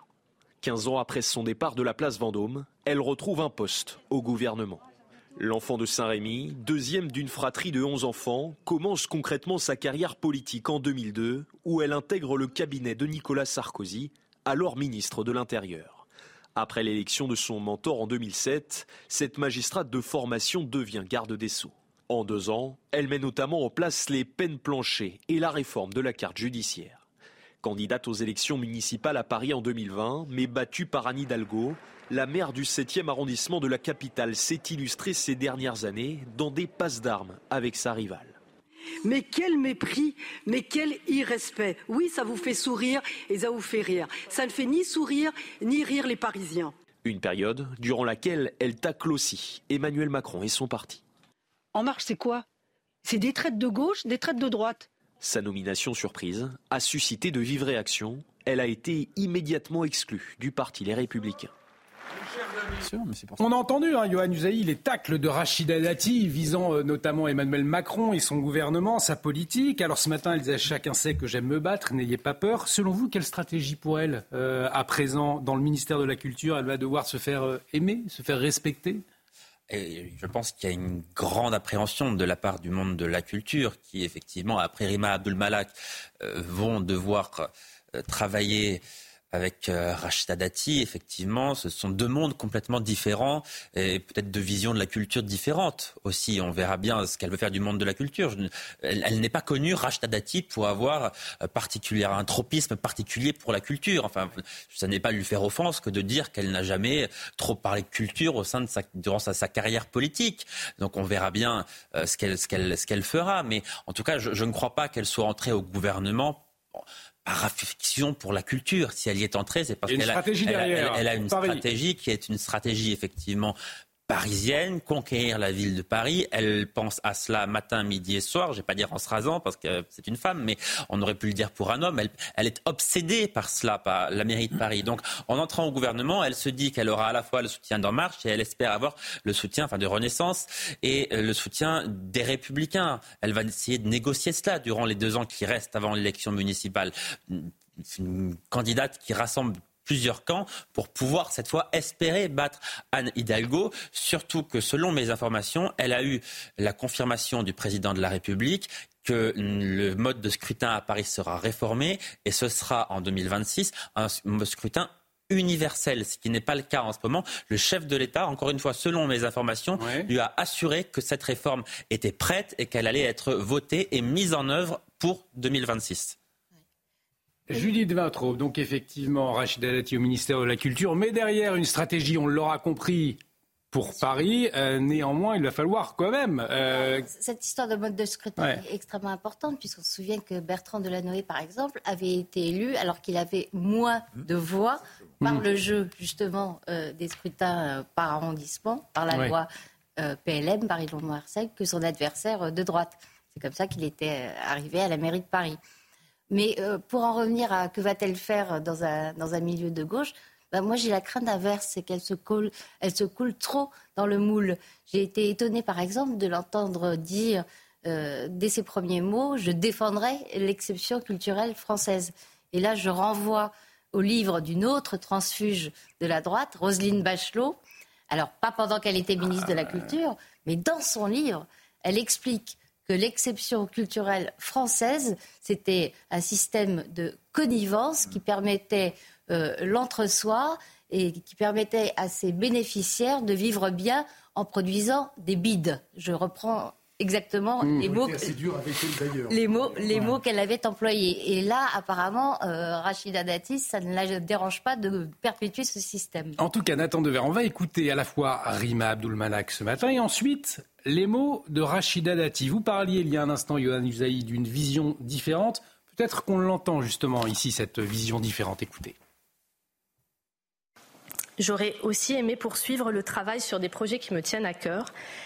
La Maison du dessin de presse, l'Institut de la France et de l'Algérie, la Maison des mondes africains, tous trois annoncés par le président de la République, tous trois nous reliant à notre histoire et à une part de notre humanité. Je vais maintenant, à mon tour, prendre ma part dans cette histoire.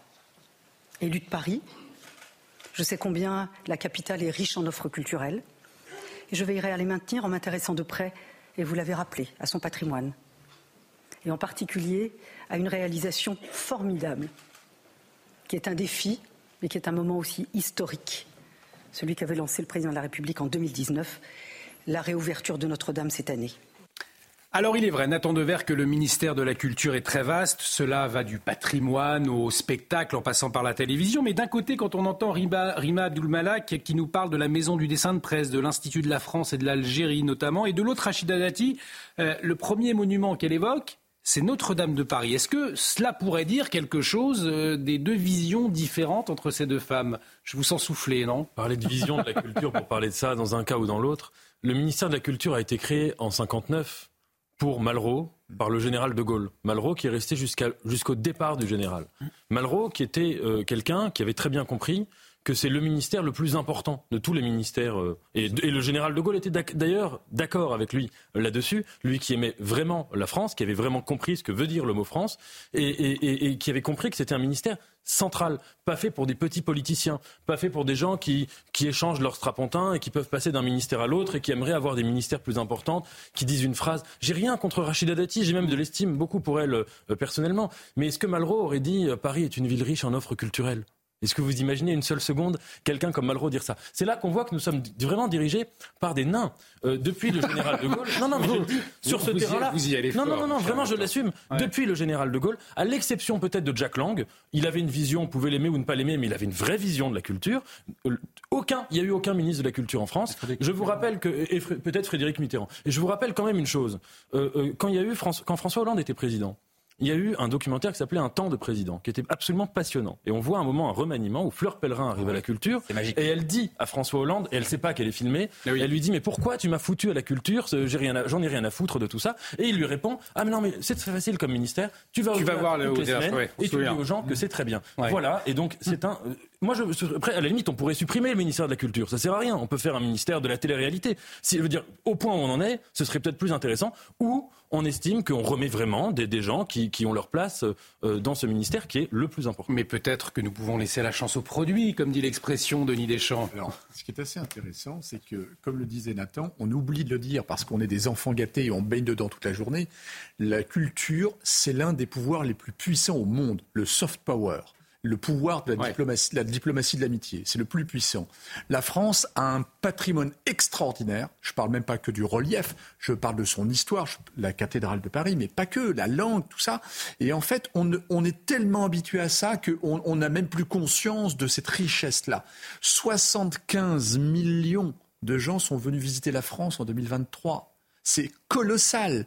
Et ça, je pense que ce ministère-là a toute sa place, mais j'ai peur que malheureusement il soit détourné au détriment d'un intérêt politique, mmh. puisque tout de suite elle parle du patrimoine et de Paris. Elle ne parle pas de la France, de l'Auvergne ou de toutes, les, de toutes les régions. Et ça, c'est pas bon. Elle a parlé de sa volonté aussi de proposer la culture à, la France populaire. Hein. Elle l'a évoqué. Il y a une chose qui serait intéressante, puisque là on a une ministre de la Culture qui est de droite, vraiment de droite, Rachida Dati, c'est de voir par exemple ce qu'elle fait des subventions à la presse. La presse écrite est hmm. très largement subventionnée dans ce pays, vous savez.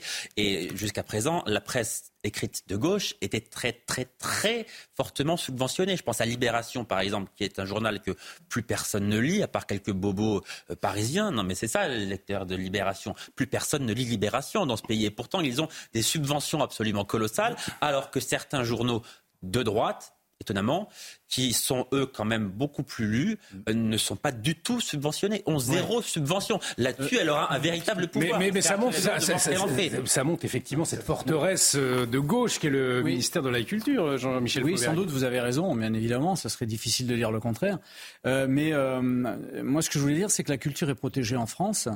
elle est protégée, les livres sont protégés depuis, depuis Jacques Lang la musique est protégée, les créations, euh, euh, les créations cinématographiques sont protégées aussi. Dans quelles conditions Sont, protégées aussi. Euh, et, le rôle d'une ministre de, la Culture, c'est aussi et avant tout de, à mon avis, aussi de faire le ménage dans toutes ces subventions qui s'empilent et, qui nous coûtent énormément d'argent. Je pense qu'il y a des choses à faire. Euh, il, y a des, il y a des focus à avoir. Et je pense que euh, Rachida Dati, avec le caractère qu'elle a, elle est capable de faire ça. Et ça, c'est quelque chose, moi, qui me, qui me semble plus important. Parce que, en réalité, une ministre de la Culture, alors effectivement, sauf les, euh, excepté les grands ministres de la culture que, que vous avez cités, Nathan, Malraux, euh, euh Lang, euh, et, voilà. Mais les autres sont aussi des chefs d'administration et ils se doivent aussi de gérer l'argent public et d'aller dans le bon sens, d'arrêter un peu cette production de quelquefois de navets qui nous coûtent très cher, et aussi d'affirmer, pendant les, remises de prix comme l'a fait d'ailleurs euh, euh, Madame euh, Aboul Malaki qui vient de partir, de d'affirmer pendant les remises de prix, de se battre contre l'espèce de, de, de, biotope culturel woke et, et, de dire que l'État met de l'argent, de l'argent du contribuable, euh, pour, euh, pour les aider et qu'ils arrêtent un peu de le. Rima Abdulmalak faisait à la culture que Papandiaï a essayé de faire à l'éducation, notamment, rappelez-vous, avec son projet euh, Sans un visage de la relève, où elle voulait.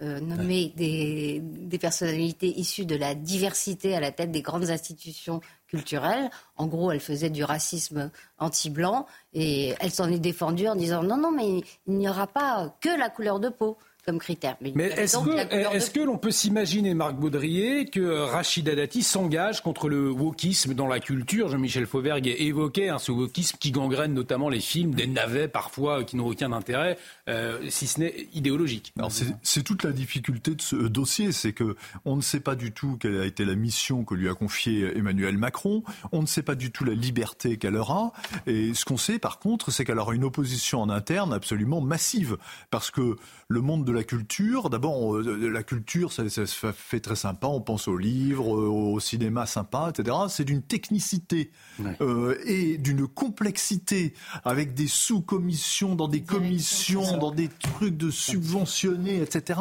C'est d'une complexité complètement dingue. Il faut, il faut rentrer dans le, la machinerie du CNC, par exemple, le Centre national du cinéma. Mmh pour comprendre à quel degré de, de, dinguerie administrative on en arrive en France. quel degré avec de des République des copains. Euh, oh, voilà, c'est ce que j'allais dire, avec des gens qui scoptent, etc. Donc, euh, quelle sera sa liberté? Est-ce que Macron lui a donné toute liberté pour foutre un bazar dingue là-dedans? Parce que. Alors, est-ce que c'est elle qui va pas faire le spectacle? Justement, Rachida Dati, le bazar dingue peut être un peu plus léger la flingueuse Rachida Dati, la puncheuse. Je vous propose de, regarder euh, quelques, quelques extraits justement de, de, ces sorties.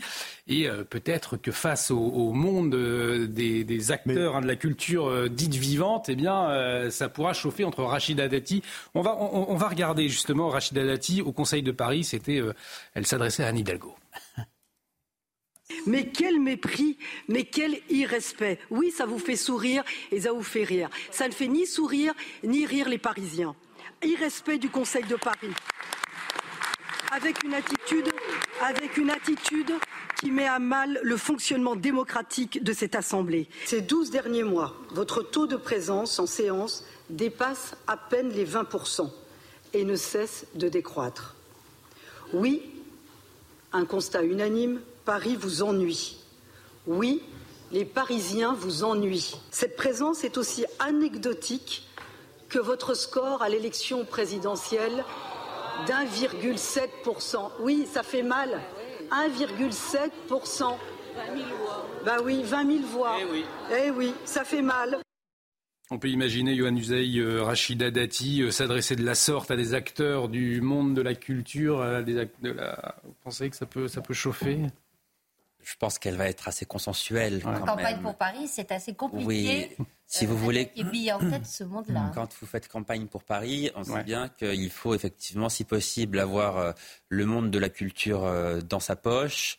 Euh, comme il faut être aussi, par exemple, un peu gay-friendly pour accéder à la mairie de Paris. C'est vrai, il y a tout un tas de, de, de cases, de codes à respecter. Il y a la cérémonie des Césars euh, prochainement. Oui, ça, ça, sera. 23 février. On sait, on, sait, que les ministres, le ministre de la Culture en général est pris à partie par les intermittents. Ça sera un premier test ça sera pour elle. Test, Effectivement, on verra si elle est prise à partie, on verra si, si elle répond, de quelle manière est-ce qu'elle est qu'elle répond. Mais euh, je, je, pense qu'elle ne va pas aller directement à la confrontation, en tout cas pas, pas dès son arrivée au ministère de la Culture. Et puis aller à la confrontation avec ce monde-là, j'allais vous dire, c'est un combat qui est perdu d'avance en réalité, parce qu'ils ont une puissance et un pouvoir de nuisance qui est énorme.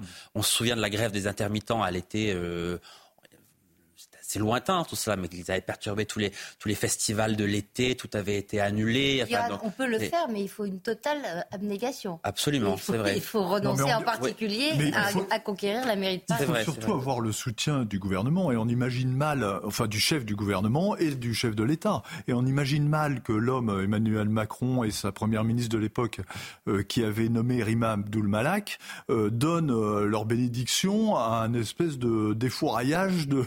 Ouais. Et, et, et c'est vrai qu'on a entendu euh, Rachida Dati ce matin, plutôt émue, plutôt calme et, sereine lors de sa première prise de parole comme euh, ministre de la Culture. On la suivra bien évidemment euh, de très près, on suivra ça. Euh, et notamment, premier test, cérémonie des Césars en février prochain. Nous n'en avons pas encore parlé, la santé puisque euh, désormais le ministère de la Santé recouvre aussi le travail et les solidarités. Alors à sa tête, Catherine Vautrin issue euh, elle aussi de la droite libérale, la dilution de la santé euh, dans un ministère et peut étonner. C'est vrai, quand on connaît les, problématiques dans les hôpitaux. Je vais vous poser la question dans un instant. Mais avant, demandons l'avis euh, à notre invitée qui est en, liaison avec nous, directement concernée, puisqu'elle est médecin. Elle se bat pour l'hôpital. Le docteur Muriel Molo, auteur de euh, Pénurie de soignants, l'enquête choc. C'est aux éditions Enfortas est en liaison avec nous. Docteur, bonsoir. Merci euh, d'avoir accepté notre invitation. Peut-être pour commencer, je le disais, la dilution de la santé dans un ministère élargi dans le contexte que nous connaissons, un hôpital en très mauvaise santé, est-ce que eh bien, cela vous choque? Alors, ça, bon, a priori, ça, ça peut choquer, mais finalement, après réflexion, euh, bah, la santé, le monde de la santé est très concerné par, euh, par le travail. C'est une des préoccupations euh, essentielles puisque autant à l'hôpital qu'en libéral, le problème des, bas salaires, des 35 heures, la souffrance au travail, le nombre d'internes qui se suicident, les problèmes d'effectifs, tous ces problèmes qui font fuir les soignants, qui les démotivent mais finalement, c'est un problème de, manque d'attractivité euh, de, de, ces professions-là.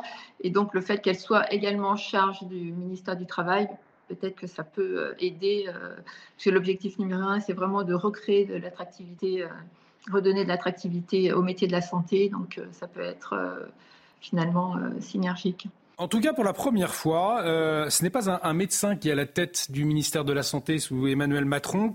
Emmanuel Macron, Catherine Vautrin, 63 ans, déjà ministre délégué à la cohésion sociale de Jacques Chirac, puis présidente du Grand Reims. Euh, pour autant, euh, n'est-ce pas préférable finalement d'avoir ce, type de profil à la santé plutôt qu'un médecin quand on sait les, problématiques, notamment de gestion aujourd'hui euh, au ministère de la Santé? Je pense que c'est effectivement mieux de ne pas avoir un médecin parce qu'elle aura certainement une vision plus, élargie, une vision plus globale du problème. Elle sera loin du corporatisme hospitalo-universitaire, comme ont été euh, les Buzyn et Véran, avec une, elle aura une vision certainement plus étendue pour régler des problèmes très complexes qui, touchent la santé. et donc des problèmes qui touchent à la fois à l'économie, à la finance, à l'industrie, au travail. Euh, ce qu'un médecin finalement euh, voit le problème euh, du petit bout de sa lorgnette et je pense que là ça sera une vision plus, plus globale et puis il faut, je pense qu'il faut vraiment une personnalité politique c'est une femme qui est quand même de la bouteille euh, qui est pas euh, qui est pas le qui, est, qui, a quand même de l'expérience en et tout cas, allons peut-être au, au, cœur des choses. Euh, on a vu, il y a eu énormément d'argent injecté ces dernières années. Euh, on le constate, visiblement, ça ne fonctionne pas. L'État, l'hôpital est toujours dans un état catastrophique. Euh, c'est fait depuis des années. Ce n'est donc pas la solution. Euh, pour vous, quels sont les, les chantiers prioritaires urgemment à mettre en œuvre, selon vous, pour la nouvelle ministre alors, je pense qu'à l'hôpital, vraiment, euh, la première chose à faire, c'est vraiment, euh, tout le monde le réclame, hein, c'est euh, une co-gouvernance. Il faut vraiment que les médecins prennent part aux décisions et qu'il n'y ait pas que des administratifs, mais à la fois des, médecins, des médecins et des administratifs pour, prendre des décisions et que les médecins puissent mettre leur veto quand les propositions ne sont pas acceptables, qu'ils vraiment, qu'ils prennent part aux décisions. Ça, c'est vraiment important. Après, en, ville, pour régler le, problème de la pénurie de soignants, euh, en fait, c'est un problème aussi. Euh, en ville, je pense que la première chose à faire, ce serait vraiment de régler le problème, de résoudre le problème des lapins, hein, parce que c'est quand même considérable. Il y a 28 millions de consultations perdues. Euh, donc, ça équivaut à l'activité de 5600 médecins par an, c'est énorme. donc, voilà, ça, c'est vraiment une, une, solution pratique hein, à mettre en œuvre tout de suite. on demande une empreinte de carte bleue voilà, les moyens de. Donc, voilà, déjà deux choses, je pense, qui, pourraient améliorer euh, euh, le problème. Jean-Michel Fauvergue, nous avons euh, à plusieurs reprises parlé de ce ministère de la Santé et des problématiques qui y sont liées. Ça vous choque, vous, pas, la dilution de la santé dans un ministère élargi, comme nous l'évoquions à l'instant? Non, ça ne me choque pas pour plusieurs, plusieurs raisons. D'abord parce qu'on a eu des, on, a eu des, médecins qui ont, qui ont, été ministres de la Santé euh, certains ont réussi mieux que d'autres, euh, d'autres beaucoup moins bien. Euh, je ne citerai pas de nom. donc pourquoi pas, pourquoi pas essayer quelqu'un qui n'est pas médecin? Et puis, quand on, encore une fois, quand on nomme un ministre ou une ministre, en l'occurrence, c'est une, c'est la chef de toute une administration et elle est là aussi pour impulser l'énergie politique. Euh, et, après, bon, elle va sans doute avoir des, ministres délégués ou des secrétaires d'État sous son autorité, bien évidemment. Euh, et ensuite, euh, moi, le, fait de rassembler plusieurs thèmes au sein d'un même ministère, pour moi, ça, me semble intéressant parce que plus vous mettez de ministres, plus vous créez de problèmes à un certain moment et vous diluez un peu l'autorité. Là, l'autorité est rassemblée, elle, euh, va impulser la ministre et ensuite va, euh, elle, va se charger de vérifier. C'est un principe de management assez, assez basique en fait. Elle va se charger de, faire en sorte de distribuer les missions et de voir ça c'est important aussi, si ces missions-là sont exécutées sur le terrain. Donc euh, le, risque que l'on court en, ayant un, ministre qui, rassemble plusieurs, plusieurs secteurs, eh bien, comparativement à ce qu'on vient de vivre euh, jusqu'à présent, c'est peut-être le risque de l'efficacité, tout simplement. Le docteur Molo nous, nous, disait, Judith Vintraud, mais c'était intéressant, finalement, il y a des mesures euh, très pratiques à prendre rapidement, moins d'administratifs, par exemple. Ça, c'est le mal français. Euh, la, la, surabondance d'effectifs administratifs qui euh, dans l'éducation nationale, euh, Lisa Cavanier-Sig, l'enseignante que vous avez interrogée, l'a dit tout à l'heure, ne voit jamais, c'est un tiers, ne voit jamais un élève, ne sont jamais devant un élève. De euh, salariés des hôpitaux qui ne voient jamais un malade, pareil, c'est environ 33%. C'est encore plus énorme. c'est ah le mal français. Et effectivement, le fait que Catherine Vautrin ne soit pas médecin, ne soit pas issue de ce système-là qui est le système euh, Kouchner, en fait. Bernard Kouchner a été proche, peu ou prou, d'absolument euh, tous les, ministres de la Santé et tous les directeurs euh, des grandes directions de la santé qui sont succédés depuis plus de 20 ans. je mets peut-être à part Roselyne Bachelot, mais elle, elle aussi s'est coulée dans les réseaux Kouchner. Catherine Vautrin n'en fait pas partie, c'est plutôt une bonne nouvelle. Mais pour se battre contre l'administration, qui est un gros problème dans ce pays, c'est vrai. Il faut se battre contre les syndicats. Et on en revient à ce dont on parlait tout à l'heure, que ce soit dans l'éducation nationale, à la santé ou à la justice. Certains syndicats représentent un véritable problème pour ce pays. Alors c'est un peu moins vrai pour les hôpitaux, c'est très vrai pour l'éducation nationale, c'est très très vrai pour la justice ou le syndicat de la magistrature est là carrément un, un poison pour la justice française. Disons les choses très clairement. Et quand vous, vous avoir les moyens de se battre contre ces syndicats, il faut une volonté politique, une détermination sans faille, parce qu'ils ont, c'est vrai, un énorme pouvoir de nuisance. Donc il faut une volonté politique et une main de fer. Prendre ça, ça implique de prendre des risques effectivement considérables, mais tant qu'on ne se battra pas contre certains syndicats dans ce pays, rien ne pourra évoluer dans le bon sens, parce que certains syndicats, je reprends ce terme, sont des poison pour notre pays. Alors on va demander avant de vous libérer, docteur, euh, si effectivement dans le monde de la santé, il y a euh, le poison des syndicats, pour reprendre les mots de, de Johan Usaï, aussi qu'il faut combattre pour avancer? Bah, déjà, il y a plusieurs syndicats. Euh, il y a un nombre important de, syndicats, donc chacun a son porte-parole, chacun donne son avis. Donc il n'y a déjà pas d'uniformisation. Hein, c'est euh, c'est très, très diversifié. Euh, donc, je pense que surtout, la ministre doit, dire aussi la vérité aux Français. Il faut, qu'elle leur dise qu'il n'y a pas de solution dans l'immédiat.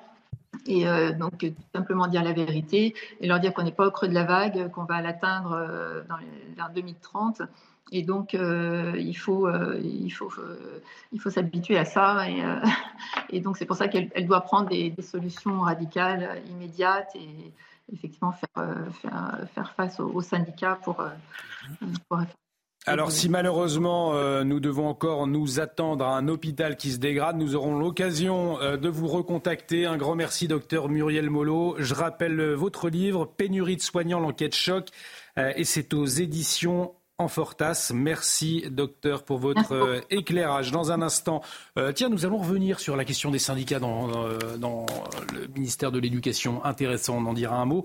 mais avant, il est 22h30, passé d'une minute. Nous avons pris un, petit 23h30, passé d'une minute. Ça passe tellement vite en votre ah. compagnie. Nous avons pris un peu de retard. Pardonnez-moi, mon cher Adrien. Le journal, tout de suite.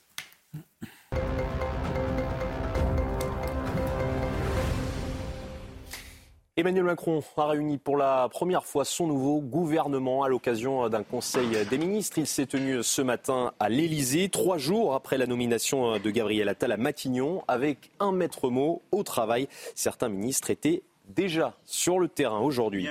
C'était le cas justement de Gabriel Attal et d'Amélie Oudéa Castera, quelques heures seulement après la passation de pouvoir. Le Premier ministre et la ministre de l'Éducation et des Sports se sont rendus dans un collège dans les Yvelines. Le but rappeler que l'école reste l'une, si ce n'est la priorité du gouvernement. Écoutez. Le message que je veux passer, c'est que l'école sera une priorité absolue du gouvernement que j'ai eu l'occasion de proposer au président de la République et qui a été euh, nommé. Ce qui compte, ce ne sont pas que les mots, ce sont les actes. Et donc on va continuer à agir sans relâche pour l'école de la République. J'ai confiance dans l'avenir de notre école parce que nous avons euh, une feuille de route qui est claire. C'est celle du choc des savoirs que j'ai eu l'occasion euh, de présenter et qui a commencé à se mettre en œuvre, qui va continuer à se mettre en œuvre. La chance qui est la mienne de pouvoir m'inscrire dans une feuille de route qui est incroyablement claire, et structuré, qui suit le cap fixé par le président de la République depuis 2017, mais avec des actions, des jalons, des indicateurs, des objectifs précis. Et ça, moi qui fonctionne comme ça, j'ai dû le construire très largement sur le champ du sport ces derniers mois. J'arrive, ça c'est fait. Je vais gagner un temps fou. Dans le reste de l'actualité, la France a commandé à 42 avions de combat Rafale supplémentaires. L'annonce a été faite par le ministre des Armées, Sébastien Lecornu, aujourd'hui. Cette commande prévue de longue date s'inscrit dans le budget 2023. Elle représente un investissement de plus de 5 milliards d'euros. C'est l'un des dommages collatéraux de la guerre entre Israël et le Hamas. La situation en mer Rouge est explosive. Les rebelles outils du Yémen mènent des attaques contre des navires commerciaux affiliés de près ou de loin à l'État hébreu. Washington et Londres ont décidé de riposter, mais désormais les outils les menacent. Conséquence de ces tensions, le port d'Elat, unique porte d'entrée israélienne sur la mer Rouge et désert. Explication de nos envoyés spéciaux sur place, Fabrice Elsner et Thibault. Depuis les attaques répétées de la part des rebelles yéménites, les outils, le port d'Elat, qui se trouve juste derrière moi, est quasiment à l'arrêt. Selon le directeur de ce euh, port, 90% des activités ont cessé. Un port euh, très important puisqu'il sert à l'exportation de potassium vers euh, de nombreux marchés, mais également l'importation de voitures neuves. 50% des voitures neuves qui viennent en Israël passe par ce port. Un endroit également stratégique pour le gouvernement israélien car c'est la seule façade ouverte directement sur la mer Rouge et donc sur le marché asiatique, mais également l'Océanie. Alors ici, on espère que les opérations britanniques et américaines vont permettre de retrouver un certain calme dans la région parce que 2400 personnes travaillent dans ce port directement ou indirectement pour retrouver un semblant de calme et le retour du trafic international. Et toujours dans l'actualité internationale, les Taïwanais sont appelés aux urnes demain pour l'élection présidentielle. Trois candidats s'affrontent. Une élection très attendue alors que la Chine considère le territoire comme l'une de ses provinces. Pékin a mis en garde à plusieurs reprises les électeurs en cas de réélection d'un camp favorable à l'indépendance de l'île. Corentin Brie. Une élection aux enjeux qui dépasse les limites de l'archipel taïwanais. Ce samedi se tient les élections où trois hommes se disputent la présidence. Un scrutin qui se déroule sous la pression croissante de la Chine, qui revendique la souveraineté de l'île, avec le regard très attentif des États-Unis. Le statut de Taïwan est l'un des sujets les plus explosifs de la rivalité entre Pékin, qui revendique la souveraineté de ce territoire, et Washington, principal fournisseur d'armes de Taïwan. Du côté des candidats, on a également choisi son camp. L'essentiel pour Taïwan est de maintenir son système politique démocratique actuel et la liberté de son mode de vie. Telle est la position de Taïwan et nous savons également ce qu'il en est pour la Chine. Nous devons trouver un équilibre entre les deux. La Chine a appelé les électeurs de Taïwan à faire le bon choix en qualifiant de grave danger le candidat du parti pro-indépendance. Ce dernier est donné favori de ces élections. Nous avons des idéaux de paix, mais il ne faut pas se faire d'illusions. Accepter le principe chinois d'une seule Chine, ce n'est pas la vraie paix. La paix sans la souveraineté, c'est juste comme Hong Kong, c'est une fausse paix. Un week-end qui s'annonce donc décisif pour ce territoire de 23 millions d'habitants qui est situé à seulement 180 km des côtes chinoises et qui est considéré comme un modèle de démocratie en Asie. Merci beaucoup, mon cher Adrien. Prochain point complet euh, sur l'actualité, ce sera à minuit avec l'édition de la nuit. Euh, je vous propose de revenir sur cette priorité absolue affichée par Gabriel Attal cet après-midi, celle de l'éducation. Euh, nous entendions tout à l'heure une professeure des écoles qui est venue témoigner sur ce plateau. Elle s'appelle Lisa Kamen-Hirsing et elle dénonçait la toute puissance des syndicats, d'où la grande difficulté finalement pour la nouvelle ministre de l'Éducation nationale eh bien, euh, d'engager des, réformes ou des mesures. Et puis, euh, cette même professeure des écoles soulignait également une autre problématique aujourd'hui, celle des parents. Écoutez. Même pour, même pour ceux qui sont pour une reprise en main et plus d'autorité à l'école, ils savent bien que ce n'est pas un ministre en tapant du poing sur la table euh, quel que soit le ton martial qu'il emploie, euh, qui pourra régler les problèmes. Il n'y a pas seulement un manque de volonté, ce sont aussi des problèmes qui sont plus, plus larges, plus, plus généraux que les problèmes de, de l'école. Euh, il y, a un problème d'éducation qui n'est pas un problème de l'éducation nationale, un problème d'éducation des enfants par leurs propres parents. moi, j'ai des élèves qui arrivent en classe, qui sont à peu près éduqués, qui disent bonjour madame, au revoir madame, mais parfois je suis obligée de, de leur demander ce, de, de, voilà, de se conformer à, à ces règles de mais je sais qu'il y a des endroits, des quartiers, des lycées, des collèges dans lesquels on ne peut même plus obtenir ça. Donc là, ce n'est pas des professeurs qui peuvent régler ce genre de problème. Euh, et ce n'est pas un ministre qui, euh, qui, en tapant du poing sur la table, en interdisant la baya, en mettant un uniforme à tout le monde, va régler ce genre de problème. Alors, on l'a compris, euh, Julie Vintraube. Afficher la fermeté, oui, c'est bien d'un ministre. Tenir un cap, c'est beaucoup plus compliqué. À la fois, on l'entendait, il faut que les parents jouent le jeu. Et puis, on peut y revenir à, ces syndicats euh, qui gangrènent, au fond, euh, le ministère de l'Éducation nationale. Oui, tout à fait. Euh, l'une des, des, premières réactions de l'ensemble des syndicats de l'éducation nationale aux mesures décidées par Gabriel Attal, ministre de l'Éducation, c'est Ah, c'est le retour des vieilles lunes de l'autoritarisme. Hum. Mais pour se rendre compte du, du poids des syndicats, Jean-Pierre Chevènement, qui avait été ministre de l'Éducation entre 1984 et 1986 euh, sous François Mitterrand, m'avait raconté un jour qu'il en avait tellement marre que les syndicats qui étaient dans le ministère 24 heures sur 24 entrent dans son bureau euh, sans lui demander son avis, qu'il avait fait enlever la poignée extérieure du bureau. Ah, c'est incroyable. C'est incroyable, finalement. Ça montre un peu la, puissance. Ça, montre les relations entre le ministre et les syndicats. Ça montre la puissance de ce syndicat que vous soulignez euh, tout à l'heure, euh, Yohann Usaï. Ah oui, oui, qui dans, certains secteurs c'est vrai pour l'éducation nationale. Hein. il fallait dégraisser le mammouth. C'était pas de, Jean-Pierre Chevènement, c'était de. Allègre. Claude Allègre. Claude Allègre. Claude Allègre qui a dit qu'il faut dégraisser le mammouth, effectivement. Mais je, parlais surtout de la justice. La justice, le syndicat de la magistrature, je le redis, est un poison pour la justice française, avec une idéologie et un laxisme absolument total. C'est 30% des magistrats Un magistrat sur trois qui participent à des manifestations contre la police, par exemple, enfin, qui, qui des, syndicats dans ce pays qui vraiment jouent contre l'intérêt national et le syndicat de la magistrature en fait partie. C'est sans doute le syndicat le plus nuisible du pays, ça sans aucun doute. Hein. Jean-Michel Fauvergue. Alors je suis évidemment d'accord avec, euh, avec ça. Euh, mais la problématique, c'est que de, de, de, de, décennie en décennie, on a, on a laissé faire. Et le, enfin, quand je dis on, c'est l'État, les, gouvernements, les, les, gouvernements successifs, les gouvernants ont laissé faire et, et n'ont pas voulu reprendre en main n'ont pas voulu mener ce combat. Le combat sera dur, certes. Euh, il, il, va falloir le, le, le, mener. Si on veut euh, réussir à réformer, il faut une colonne vertébrale.